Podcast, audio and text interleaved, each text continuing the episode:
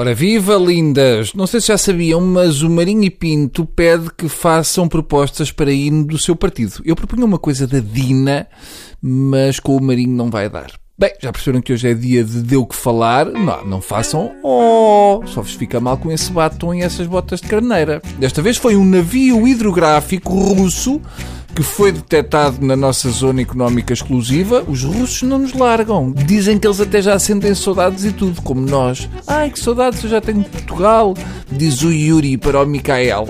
Não tarda nada, temos russos a fazerem casas na Póvoa, todas em azulejo. Já há cantares russos a invadir a zona exclusiva do fado. Todos os dias nasce uma nova Amália em Vladivostok. Eu tenho uma teoria sobre esta súbita invasão russa, que é o seguinte. Depois dos visto gold, o Portas vai confessar ter feito time-sharing de Portugal com russos. Em agosto, Sagres é deles. Agora, reparem nesta passagem de uma notícia para a outra, que é feita com a graciosidade de um panda de colãs. Que é o seguinte: se os russos já não passam sem nós, os timorenses já só nos querem ver pelas costas.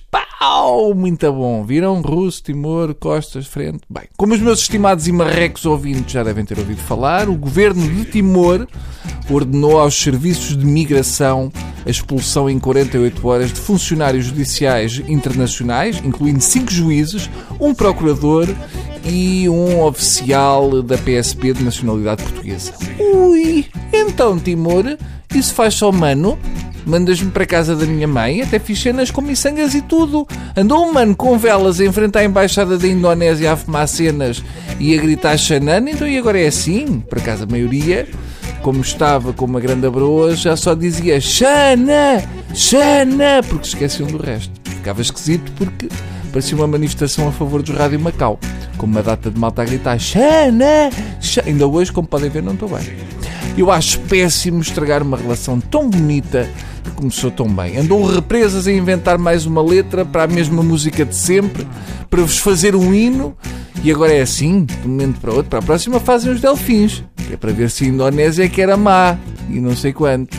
Agora fica a saber uma coisa, Xanana, que eu arranjei uma queimbra no freio da língua a tentar dizer Lorossai, só por vossa causa. Não saía de casa sem saber como estava o tempo em Sipinang. E agora expulsou mulheres portuguesas de Timor? Ah, foram juízes, Bruno. É a mesma coisa. Usam a mesma roupa, portanto é assim.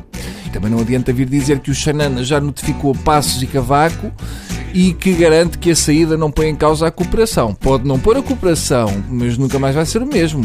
Vamos jantar fora e não falamos. Eu sei como é que é. E o pior de tudo é que, entretanto, Xanana apareceu e pediu para não sermos tão emotivos. Epá, isto para mim é chamar-nos piegas em tetum. Isto é inadmissível. Quem é que o Xanana pensa que é para nos chamar emotivos? Eu já ouvia chorar pelo Benfica. O Xanana dizia povo de Timor, como se o povo de Timor inteiro lhe tivesse a pisar um calo. E nós é que somos emotivos. Eu vou me inscrever na Associação de Amizade de Portugal-Indonésia só para dizer mais mal de ti. Está bem? Vais ver.